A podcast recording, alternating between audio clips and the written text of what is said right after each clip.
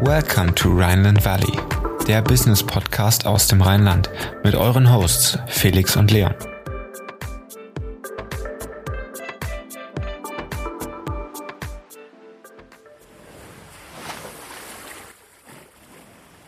Herzlich willkommen im Rheinland Valley, der Business Podcast für zwischendurch. Heute mit Petur Müller, Co-Founder und Head of Sales bei Dynamaze aus Köln, ein Startup, welches die Freizeitbranche dynamischer gestaltet und die Auslastung von Freizeitanbietern optimiert. Wie sie diese B2B2C-Plattform aufgebaut haben und warum es gerade in der Freizeitbranche an Dynamik fehlt, erfahrt ihr jetzt im Rheinland Valley Podcast. Hallo Petur. Hi. Wir freuen uns, dass du dabei bist. Schön, dass das alles geklappt hat. Und wir sprechen heute ganz viel über die Freizeitbranche. Ich würde direkt mal einsteigen mit ähm, der Frage, wie unterscheidet ihr euch von so Plattformen wie Jochen Schweizer oder MyDays?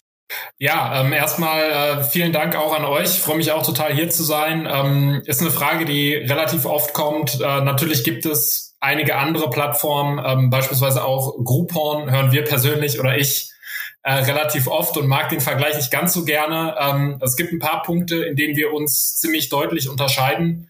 Ähm, die zwei wesentlichen Punkte sind einerseits die dynamische Preissetzung und andererseits die Bindung an feste Zeitslots.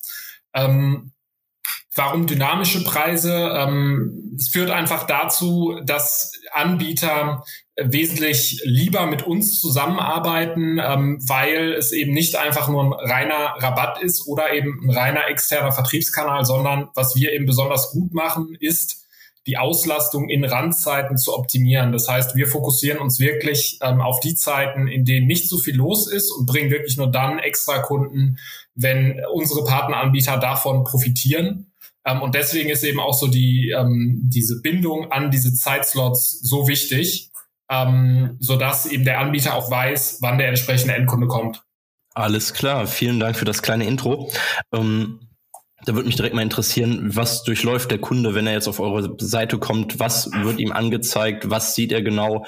Ähm, genau, wie, wie, wie, was ist die Customer Experience, die der Kunde durchlebt? Ja, ähm, also wir fokussieren uns ähm, relativ stark auf Mobile. Ähm, das Ganze ist auch über den, den Desktop, also über, über den Laptop äh, buchbar. Ähm, allerdings haben wir äh, 89 oder 90 Prozent der Visits und auch Buchungen über, ähm, über Mobile. Ähm, da sehen wir auch die Zukunft und äh, von der Customer Journey sieht es so aus, dass der Endkunde ähm, bis zu sieben Tage im Vorfeld die perfekt passendste Aktivität auswählen kann. Das heißt, er hat so eine Art Liste, kann das dann ähm, nach bestimmten Kriterien filtern und kann sich dann eben für die, für die, ja, favorisierte Aktivität entscheiden und wird dann eben im zweiten Schritt feststellen, dass er sich auch für eine Uhrzeit ähm, dann entscheiden muss und dass die Preise je nach Uhrzeit sich unterscheiden. Ähm, dann muss er sich eben ja sozusagen festlegen, ähm, wählt dann die Tickets aus und bucht und bezahlt das Ganze dann direkt über uns. Wir arbeiten mit einem äh, Payment Provider dann zusammen und dann erhält er das Ticket direkt in der ähm, ja auf seinem Screen auf dem Handy und das kann er dann auch beim Anbieter direkt vor Ort einlösen und dann seine Aktivität genießen. Wenn du sagst Mobile, meinst du App oder äh, einfach übers Mobiltelefon Safari? Ähm, also wir haben als Technologie eine Progressive Web App. Ähm, das heißt, es sieht im Prinzip aus wie eine Native App, läuft aber über den Browser ähm, und hat eben ja den Vorteil, dass jeder es nutzen kann, dass wir im Prinzip nur ein ähm, Produkt bauen müssen und das für, für beide, also iOS und Android, dann auch direkt zugänglich ist. Ähm, SEO ist relativ spannend, also das sind so die Gründe, warum wir uns dafür entschieden haben und wir können damit eben relativ schnell auch direkt dann in die App Stores ziehen, also eine Native App daraus bauen. Das haben wir bisher noch nicht gemacht, ähm, weil einfach so dieser technische Overhead nicht zu unterschätzen ist. Also es ist ein großer Unterschied, ob man halt nur, äh, sag ich mal in Anführungszeichen, nur eine Website äh, betreuen muss oder ob du dann eben auch noch die beiden ähm, Apps betreuen musst. Und wir werden das bald machen, aber bisher ähm, noch nicht.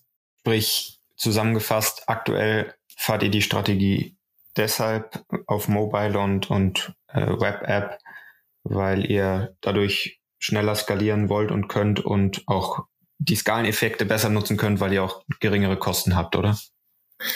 Ja, genau. Also ähm, es ist, wir haben andere Features irgendwie höher priorisiert. Ähm, es ist, es ist wichtig, ähm, aber wir denken, dass diese Progressive Web App und sozusagen der Weg, ähm, es jetzt darüber zu machen, man schließt quasi keinen aus, jeder kann es benutzen ähm, und es ist äh, ja relativ effizient und man kann gut damit skalieren, genau, ja.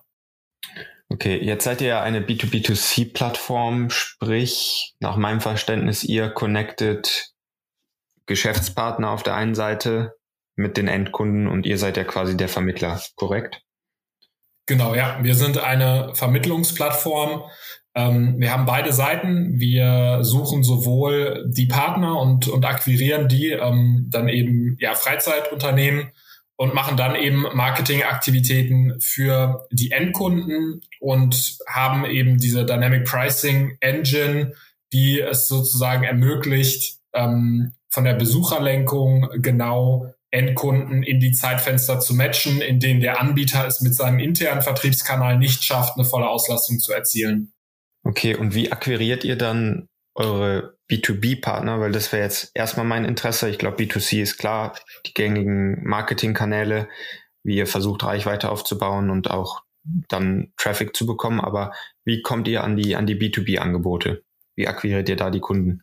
Ja, ähm, da gehen wir unterschiedliche Wege. Also äh, es ist einerseits ist es schon ähm, noch relativ viel einfach Kaltakquise, muss man sagen. Ähm, auch wenn man, ja, wenn das vielleicht nicht so das, das beliebteste Thema ist, aber darüber geht einfach viel, weil wir jetzt auch aus dem Gründerteam keinen haben, der so ganz krass in der, ähm, in der Freizeitbranche drin ist. Also wir, wir sind da alle eher reingegangen, weil wir ähm, den Markt sehr spannend fanden, um Dynamic Pricing ähm, zu etablieren. Ähm, aber insofern muss man schon einiges über Kaltakquise machen. Ansonsten ähm, funktioniert das relativ gut über Verbände tatsächlich. Ähm, wir sind Mitglied in äh, so den zwei wichtigsten ähm, Verbänden und können da im Prinzip beispielsweise Webinare halten, wo drüber dann ähm, die Anbieter auf uns aufmerksam werden und dann ist es deutlich einfacher, an sie heranzutreten. Dann geht viel über ähm, ja, Netzwerken. Das heißt, wir haben drei, vier Leute, die einfach 20, 30 Jahre in der Branche bereits unterwegs sind und dann einfach jeden kennen.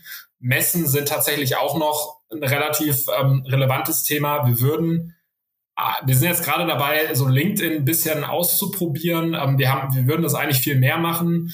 Aber in der Freizeitbranche ähm, ist es ja äh, noch ein bisschen, wir, wir sind uns da selber noch nicht so sicher, ob wir damit die Entscheider tatsächlich dann wirklich, wirklich erreichen oder nicht. Wenn du sagst, ähm, ihr macht Webinare oder ihr haltet Webinare ab und ähm, schafft dadurch auch Kunden zu akquirieren, reden wir dann von in dem Sinne Einzelunternehmern, die jetzt, sage ich mal, ein, ein Kino haben oder eine Kartbahn oder kommen dann auch wirklich Gruppen auf euch zu, wie jetzt zum Beispiel in Kinopolis und sagt, hier, wir haben mehrere Standorte und würden die gerne äh, mit allen Standorten einbringen? Also sowohl als auch, ähm, wir haben ein sehr breites Spektrum. Wir haben von dem ja, Ein-Mann-Unternehmen, der irgendwelche vielleicht Stadtführungen oder ähnliches anbietet, ähm, die haben wir auf unserer Plattform. Wir haben aber auch äh, sehr große ähm, Player dabei, ähm, ja, wie beispielsweise den Kölner Zoo. Gut, der gehört jetzt nicht zu einer Gruppe, aber auch da haben wir sehr weit führende Gespräche. Ähm, das ist komplett durch die Bank und äh, es hängt in erster Linie davon ab, wie einfach so die das Interesse an dynamischen Preisen bei dem Entscheider dann dann ist. Es hat das Interesse hat nicht unbedingt so viel mit der Größe zu tun. Okay, das heißt, sie wollen aber auch im Endeffekt ist das Ziel äh, äh, von dem Kino oder der Kartbahn oder ähm, dem Zoo, die restlichen Plätze, die verfügbar sind, noch an Mann zu bringen, auch mit einem gewissen Discount. Und ihr schafft einfach die Verbindung zum Kunden. Ähm, jetzt seid ihr dreieinhalb Jahre dabei. Welche Bilanz würdest du ziehen nach den ersten dreieinhalb Jahren? Ähm, positiv, negativ, neutral? Ähm, gib da mal vielleicht einen kleinen Einblick. Ähm, also wir dreieinhalb Jahre ist vielleicht insgesamt die Zeit. Das erste Ticket haben wir Ende 2019 ähm, verkauft. Also wir hatten einiges an Evaluationszeit, dann eben auch an, an Vorbereitungszeit, wo wir die Plattform erstmal ähm, auf IT-Seite entwickelt haben. Und Ende 2019 sind wir dann tatsächlich gelauncht. Ähm, das Timing hätte, hätte halt besser sein können. Also äh, Corona äh, ist natürlich für uns schon ein Thema gewesen, ist es auch immer noch. Ähm, ich bin nichtsdestotrotz insgesamt zufrieden. Ähm, wir sind jetzt ungefähr bei 50 Partneranbietern. Ich bin relativ zuversichtlich, dass wir das bis Jahresende unter Umständen auch noch verdoppeln können. Ähm, wir haben jetzt gerade so ein bisschen, fängt die ähm, heiße Phase an, dass Anbieter sich eben auch mit digitalen Möglichkeiten auseinandersetzen, wie sie nach Corona ähm, dann eben weiter verfahren. Und äh, ja, das ist auf jeden Fall äh, sehr positiv. Allerdings muss man schon auch sagen, dass jetzt so diese anderthalb Jahre, äh, gerade die Lockdowns, ähm, schon auch sehr hart waren. Ähm, wir haben uns dann eben darauf konzentriert, einfach auf technischer Seite viel weiterentwickeln zu können und ähm, neue Partneranbieter ja kennenzulernen, denen zumindest das Konzept mal vorzustellen.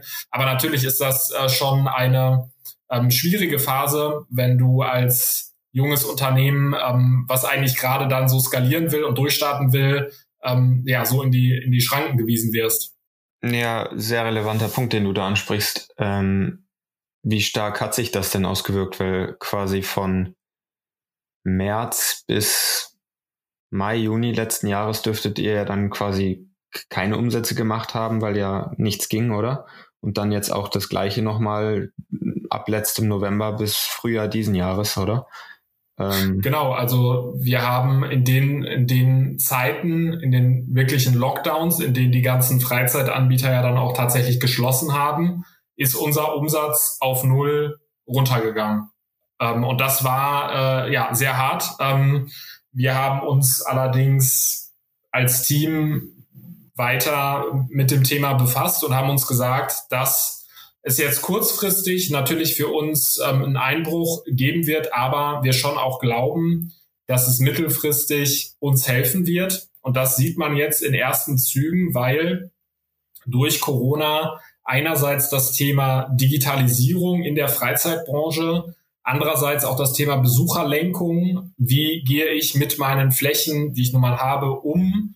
Wie benutze ich sie optimal? Ähm, das ist viel mehr in den Fokus gerückt. Also vor zwei Jahren hatte das durchschnittliche Kino, das durchschnittliche Schwimmbad nicht mal in aller Regel eine Online-Buchung. Ähm, und jetzt ist das eigentlich nicht mehr wegzudenken. Du hast ähm, Zeitslots, was vor zwei Jahren eigentlich auch, ähm, was wir oft als Feedback bekommen haben oder gerade als wir angefangen haben, ähm, die Leute haben nicht verstanden, warum sie sich für einen Zeitslot entscheiden müssen das ist jetzt mittlerweile ein ganz anderes Bewusstsein dafür, weil die Leute das eben durch Corona ähm, auch gelernt haben. Das heißt, ich glaube, dass es mittelfristig eigentlich eine, eine sehr gute ähm, Situation jetzt für uns ähm, unternehmerisch ist, weil diese Themen eben durch Corona mehr in den Fokus rücken. Aber kurzfristig war es natürlich hart. Aber würdest du trotzdem sagen, ihr wärt, wenn es Corona nicht gegeben, gegeben hätte oder nicht so in der Form, wärt ihr dann heute weiter als da, wo ihr jetzt seid? Ja, das würde ich schon sagen, mit Sicherheit. Also einfach dadurch, dass man, dass einem ja ganz viele äh, Monate sozusagen weggenommen werden, ähm, die, in denen man einfach mehr Kunden und mehr Umsätze hätte generieren können. Ähm, man merkt auch, äh, wenn du als junges Unternehmen Werbemaßnahmen, äh, also damit beginnst zu werben, Marketingaktivitäten fährst, dann gewinnst du Kunden, aber wenn du dann drei Monate später erstmal wieder von der Bildfläche verschwindest und wir logischerweise auch kein, äh, kein Geld in Ads stecken, ähm, wenn wir keine Aktivitäten anbieten können, dann musst du mehr oder weniger immer wieder von vorne anfangen nach so einem Lockdown. Natürlich hast du ein paar, so einen gewissen Stamm, ähm, der dich dann weiterhin kennt, aber es ist ein Großteil fällt dann wieder weg und äh, ja, das ist ähm, auf jeden Fall braucht man da sehr starkes äh, Durchhaltevermögen für ähm, was wir, denke ich, bisher auf jeden Fall bewiesen haben. Okay, also zusammenfassend, ähm, es hat euch auf der einen Seite jetzt neue Opportunitäten für die Zukunft eröffnet, aber gleichzeitig auch ähm, in der Zeitschiene eurer Skalierung etwas zurückgeworfen. Ja. Okay. Ähm, Thema Finanzierung ist ja dann auch relativ wichtig. Habt ihr da schon bisher was in der Pipeline? Was strebt ihr an? Ich nehme jetzt mal an, ihr seid bisher ziemlich viel oder größtenteils gebootstrapped, maximal Family Friends, oder? Und ähm, strebt ihr VC-Finanzierung oder Business Angel an? Ähm, genau, also wir hatten, sag ich mal, das Glück, das hat uns auch äh, wirklich über diese Corona-Zeit ähm, gerettet, dass wir ein Förderprogramm ähm, im Vorfeld bekommen haben, ähm, was uns dann sozusagen existenziell zumindest abgesichert hat. Ähm, und im Anschluss dann ähm, da, das Wandeldarlehen-Programm von der NRW Bank in Anspruch nehmen konnten. Das ist also ein Convertible ähm, der uns sozusagen jetzt auch die Liquidität eröffnet und uns über die Zeit, bis wir dann eine Folgefinanzierung abschließen können, hilft. Und jetzt gerade ähm, sind wir eben auf der Suche nach ähm, Fremdkapital. Wir sind im Austausch mit einigen ähm, ja, Business Angels. Wir sind auch im Austausch mit, mit einigen VCs. Ähm, die Lage ist jetzt halt immer noch Corona-technisch so, ähm, dass äh, es natürlich eine ja, riskante Branche ist, in die man dann ähm, investiert. Aber ich glaube, dass es eigentlich jetzt der perfekte Zeitpunkt ist ähm, für ein Investment, weil die Branche sich jetzt ähm, erholen wird ähm, und weil es eben diesen um Umbruch auch geben wird, weil diese Themen, die wir genau bespielen, also Digitalisierung und innovative Konzepte in der Freizeitbranche, das wird jetzt super relevant werden. Ähm, und ja, deswegen ähm, denke ich, dass wir in den nächsten Wochen und Monaten ähm, da auf jeden Fall weiter daran arbeiten können und sich die, der Austausch dann auch äh, konkretisieren wird. Ja, super interessant. Ähm, ihr bringt Dynamik in die Freizeitbranche. Das hatten wir bisher immer nur aus dem PropTech-Bereich, wo wir auch ganz viele Startups hatten, mit denen wir gesprochen haben, ähm, dass da auch Digitalisierung fehlt, dass Dynamik fehlt. Ähm, warum ist es bei der Freizeitbranche genauso? Wo würdest du sagen, fehlt an Dynamik? Also es ist ähm, in der Freizeitbranche so, dass es eigentlich keine richtige Preisdifferenzierung gibt. Man, man hat so diese klassische Preisdifferenzierung, das heißt, okay, am Wochenende zahlst du vielleicht zwei Euro mehr, ähm, vielleicht äh, zahlt ein Student drei Euro weniger als ein Erwachsener, also das hat man, aber es findet keine Preisdifferenzierung durch tatsächliche Daten statt. Und wir haben uns an der, an der Flugbranche und eben auch der Hotellerie ähm, orientiert und haben im Prinzip diesen Transfer ähm, gesehen und den sehen wir auch immer noch, denn diese Branchen nutzen dynamische Preise, also Yield oder Revenue Management seit 20, 30 Jahren wahnsinnig erfolgreich. Und im Prinzip sehen wir es so, dass es sehr viele ähm, Gemeinsamkeiten und Ähnlichkeiten zwischen diesen Branchen und der Freizeitbranche gibt, weil im Kern geht es darum, seine Plätze möglichst ähm, gut zu füllen und das entsprechend äh, gewinnorientiert zu machen. Und ähm, ein Kino oder irgendwie eine Wellness-Oase sind wahnsinnig getrieben von Fixkosten, ähnlich wie ein Flugzeug. Also du musst bei einem bei einer Therme ähm, hast du wahnsinnig viele Heizkosten. Du musst das Ganze erstmal bauen, das Teil, und ähm, dann musst du, hast du irgendwie das Wasser. Aber ob das letztendlich drei Leute benutzen oder 300 ist kostenseitig fast egal. Andersrum ähm, ist der Anreiz deswegen, diese Auslastung eben möglichst optimal zu nutzen, ist halt wahnsinnig hoch, weil du halt mit jedem neuen Ticket erstmal durch den Eintritt dann natürlich schon noch Geld machst, aber du hast eben auch noch Upselling-Potenzial. Das heißt, wir machen es ja ganz oft so, dass wir dann eben die Eintrittspreise dynamisch preisen, aber dann natürlich schon auch noch das Gastronomieangebot beispielsweise vor Ort ist, ähm, Saunaaufschläge etc.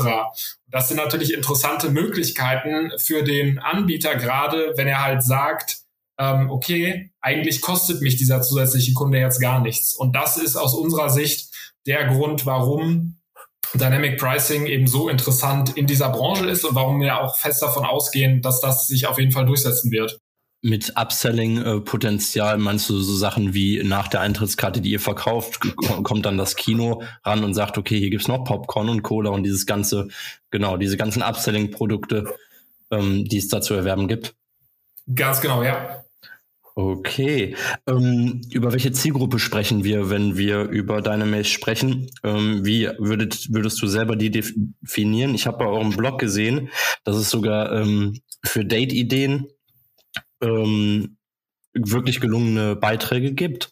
Das heißt, auch da seht ihr dann auch zwischen zwei Pärchen zum Beispiel oder erstes Date, siehst du da auch dann eure Zielgruppe oder wie würdest du die definieren? Ja, absolut. Also ich sehe ähm, unsere Zielgruppe Menschen, also auf Endkundenseite äh, Menschen zwischen so 16 und 35. Ähm, es sind oft Studierende, ähm, Berufseinsteiger, junge Eltern sind teilweise dabei. Ähm, das ist so der Rahmen, wo auch tatsächlich 80 Prozent unserer Buchungen momentan herkommt. Und wenn man dann so genauer in die Persona ähm, irgendwie reingeht, muss man das eigentlich gar nicht so krass differenzieren, weil jeder Mensch mag Freizeit und es ist auch unsere Idee, dass wir möglichst viel ähm, davon abbilden. Also natürlich sind wir noch nicht so weit, dass wir irgendwie alle Aktivitäten, sage ich jetzt mal, in Köln ähm, im Portfolio haben, aber dass äh, wir sozusagen dahin kommen und dass Menschen sich auch über die Plattform inspirieren lassen können. Ähm, und so ein bisschen der Use Case, okay, ich möchte jetzt heute Abend oder morgen Abend spontan was machen was kann ich machen? Ich schaue kurz bei Dynamaze und dann kann ich die Tickets direkt ähm, online buchen und bezahlen, super schnell und kann die dann einfach einlösen und habe hab einen guten Abend. Ähm, das ist äh, die Idee. Wechseln wir nochmal kurz das Thema, weil du äh, zu Beginn schon immer auch davon gesprochen hast, ähm, ihr als Team ähm, habt die Challenges bisher so ähm, bestritten. Ähm, gib uns mal kurz ein Intro. Wer ist das Team? Wie groß seid ihr mittlerweile? Ähm, wer gehört da alles dazu? Beziehungsweise wie viele seid ihr? Was habt ihr für Kompetenzbereiche im, im Team? Ja, also wir sind ähm, drei Gründer. Ähm, Jasper, Timo und ich haben das, haben das ganze Unternehmen gegründet. Ähm, ich selber bin ähm, für die Anbieterseite verantwortlich, ähm, habe davor zu Dynamic Pricing geforscht und ähm, ja, versuche entsprechend die ähm, Möglichkeiten und Angebote zu erweitern, neue Anbieter onzuboarden. Ähm, Jasper ist für den Bereich Endkundenmarketing zuständig, also der macht die ganze Endkundenseite und Timo ist unser Programmierer und ist ja im, im Lead ähm, sozusagen dafür verantwortlich, dass wir uns technisch weiterentwickeln.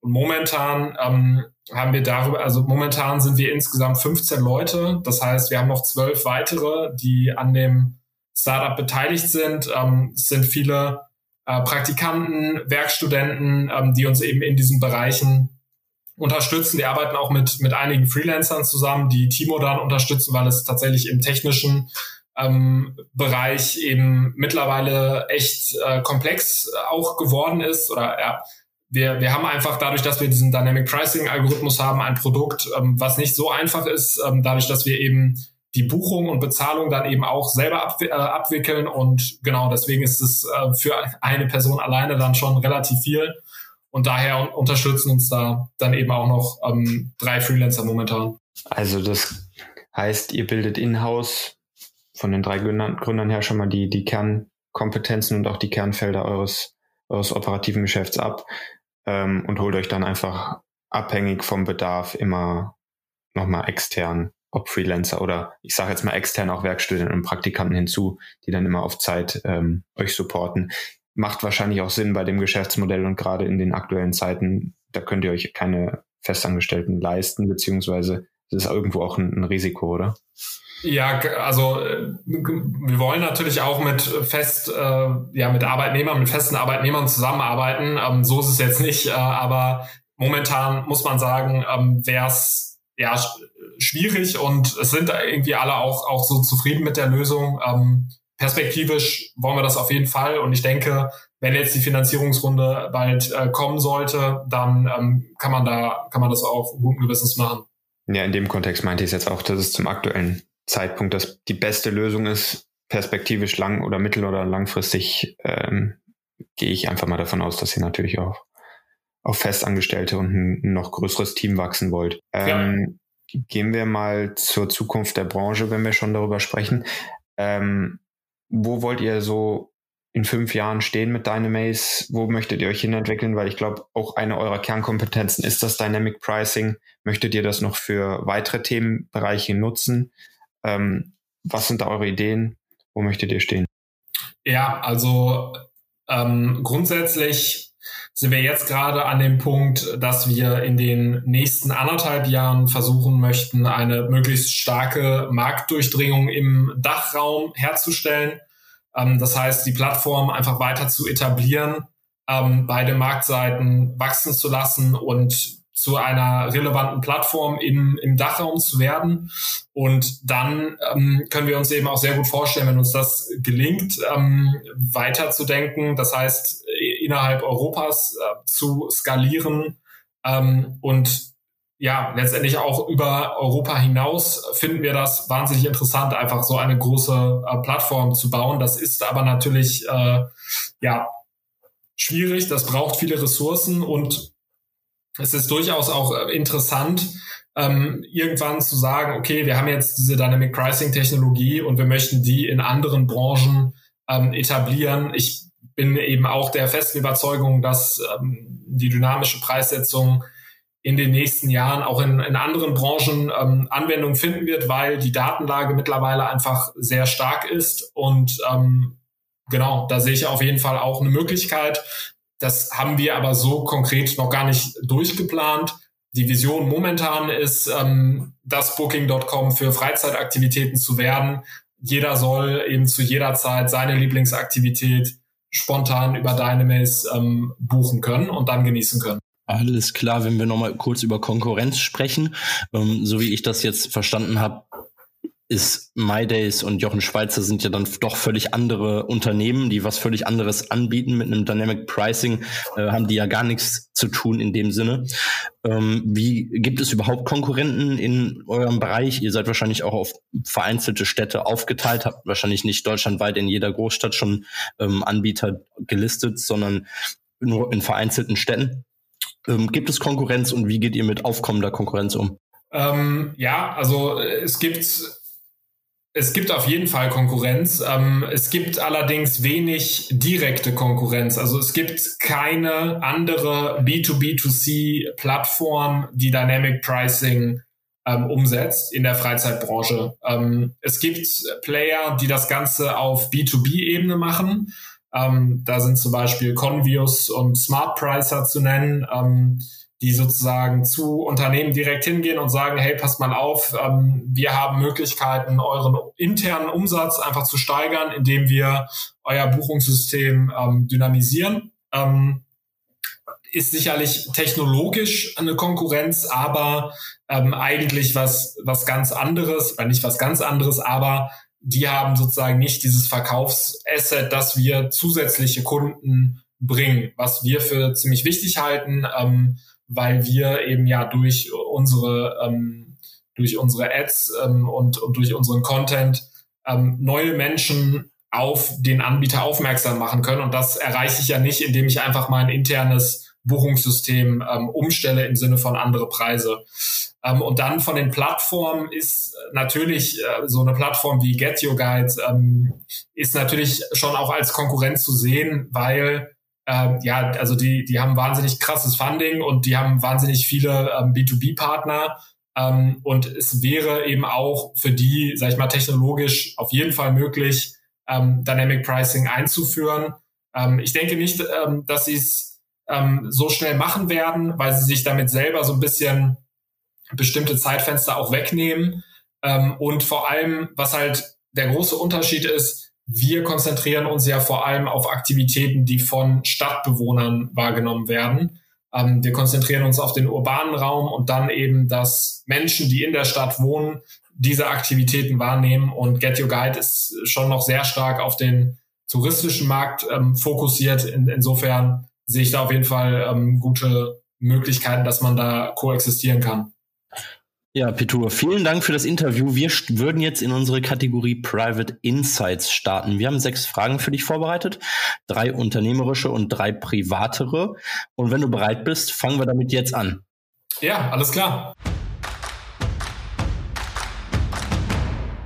Dann fange ich an. Ähm, gibt es aktuell nehmen wir jetzt erstmal nur die Dachregion, ein Startup, was dich auch besonders fasziniert, was ihr vielleicht auch oder was du vielleicht auch für dich so ein bisschen als, als Benchmark siehst, wo du sagst, boah, der, der Entwicklungspfad, den finde ich super spannend, so, so möchte ich auch äh, die Reise gehen. Ähm, was mich äh, total äh, fasziniert, ist äh, tatsächlich, also es gibt mehrere, aber ähm, die hat, das hat jetzt auch gar nichts mit meiner Branche zu tun, aber das äh, Startup Genesis ähm, finde ich wahnsinnig interessant. Da habe ich letzte Woche äh, noch einen Podcast zugehört, ähm, OMR Podcast war es, glaube ich, aber auch ein Deutscher, der die komplette äh, Kryptoszene gerade irgendwie aufmischt. Und ich glaube 410 Millionen an Funding eingenommen hat und überall ähm, Mining äh, Farmen aufbaut und äh, Bitcoin meint, das sehr profitabel macht, äh, finde find ich, finde ich super spannend. Ja, ist auch ein spannendes Thema. Also generell Krypto, aber auch Fintech-Szene an sich. Super ja. spannendes Thema. Sehr cool. Ähm, welchen Teil deiner Arbeit oder auch eine spezifische Aufgabe, ähm, die du manchmal erledigen musst, aber die du nicht so magst. Was ist das? Ähm, das ist, oh, das, also da, das ist tatsächlich ähm, bei uns momentan noch das Thema äh, Leistungsübersichten beziehungsweise Rechnungen schreiben, ähm, weil wir als, ja, sagen wir mal, relativ junges Startup äh, das noch nicht so komplett automatisieren konnten. Ähm, das heißt, jeden Monatsende ähm, muss ich dann äh, schauen, wie viele Tickets wurden jetzt an welchen Anbieter verkauft, habe dann natürlich Vorlagen und äh, schon schon vorgefertigte Daten, aber so den letzten Feinschliff muss ich dann da noch übernehmen, drüber gucken, dass das alles passt und das ist super ätzend. Aber ich denke, dass wir das im, im nächsten Monat ähm, weiter automatisieren können und da bin ich auf jeden Fall echt froh drüber. ja, es sind dann oft diese routinierten Aufgaben, die einem den letzten Nerv rauben. Ähm, dein Arbeitsalltag mit oder ohne Kaffee? Also ich habe es auf jeden Fall drastisch äh, reduziert äh, und bin habe äh, sehr viel von meinem Kaffeekonsum auf Tee äh, umgestellt, aber morgens auf jeden Fall äh, brauche ich einen Espresso und nach dem Mittagessen auch. Und ansonsten versuche ich es über über grünen grünen und schwarzen Tee. Kann ich nachvollziehen. Kommen wir jetzt zu den privateren Fragen. Deine Lieblingsfreizeitaktivität? Ähm, das ist tatsächlich Wellness in der, in der Therme. Okay, gibt es auf der internationalen Bildfläche eine Person, egal ob CEO oder Promi, die du gerne mal kennenlernen würdest? Ah, die, die Antwort hört ihr wahrscheinlich öfter, aber ich würde schon gerne Elon Musk mal, mal kennenlernen. Ähm, ich teile nicht alle von seinen, äh, ja, von seinen Tätigkeiten oder Ansichten, aber ähm, ist schon äh, ja sehr faszinierend, äh, was er für Unternehmen erschaffen hat und ähm, ja, glaube von dem oder ein Gespräch, äh, da kann man viel von mitnehmen. Okay, und die letzte Frage ist eine Entweder-Oder-Frage. Entweder mit Elon Musk in die Therme oder Abendessen mit Frank Thelen. Wo wärst du eher dabei? Auf jeden Fall mit Elon Musk in die Therme. Alles klar. Petur, vielen Dank fürs Dabeisein. Hat sehr viel Spaß gemacht und äh, war auch eine gute Folge. Ähm, wir freuen uns weiter, einen gespannten Blick auf Dynamice ähm, zu werfen und gucken mal, wie ihr euch in Zukunft entwickelt. Vielen Dank fürs Dabeisein. Mach's gut. Ja, vielen Dank euch. Hat super Spaß gemacht. Ciao. Ja, das war es auch schon wieder mit der aktuellen Folge Rheinland Valley. Wir würden uns sehr freuen, wenn du uns weiterempfehlst, damit wir noch mehr Reichweite bekommen. Und wenn du auf iTunes zuhörst, würden wir uns sehr freuen, wenn du uns eine positive Bewertung hinterlässt, damit der Podcast auch noch besser auffindbar wird. Wie immer findest du in den Show Notes alle Informationen und wir sagen bis zum nächsten Mal und ciao.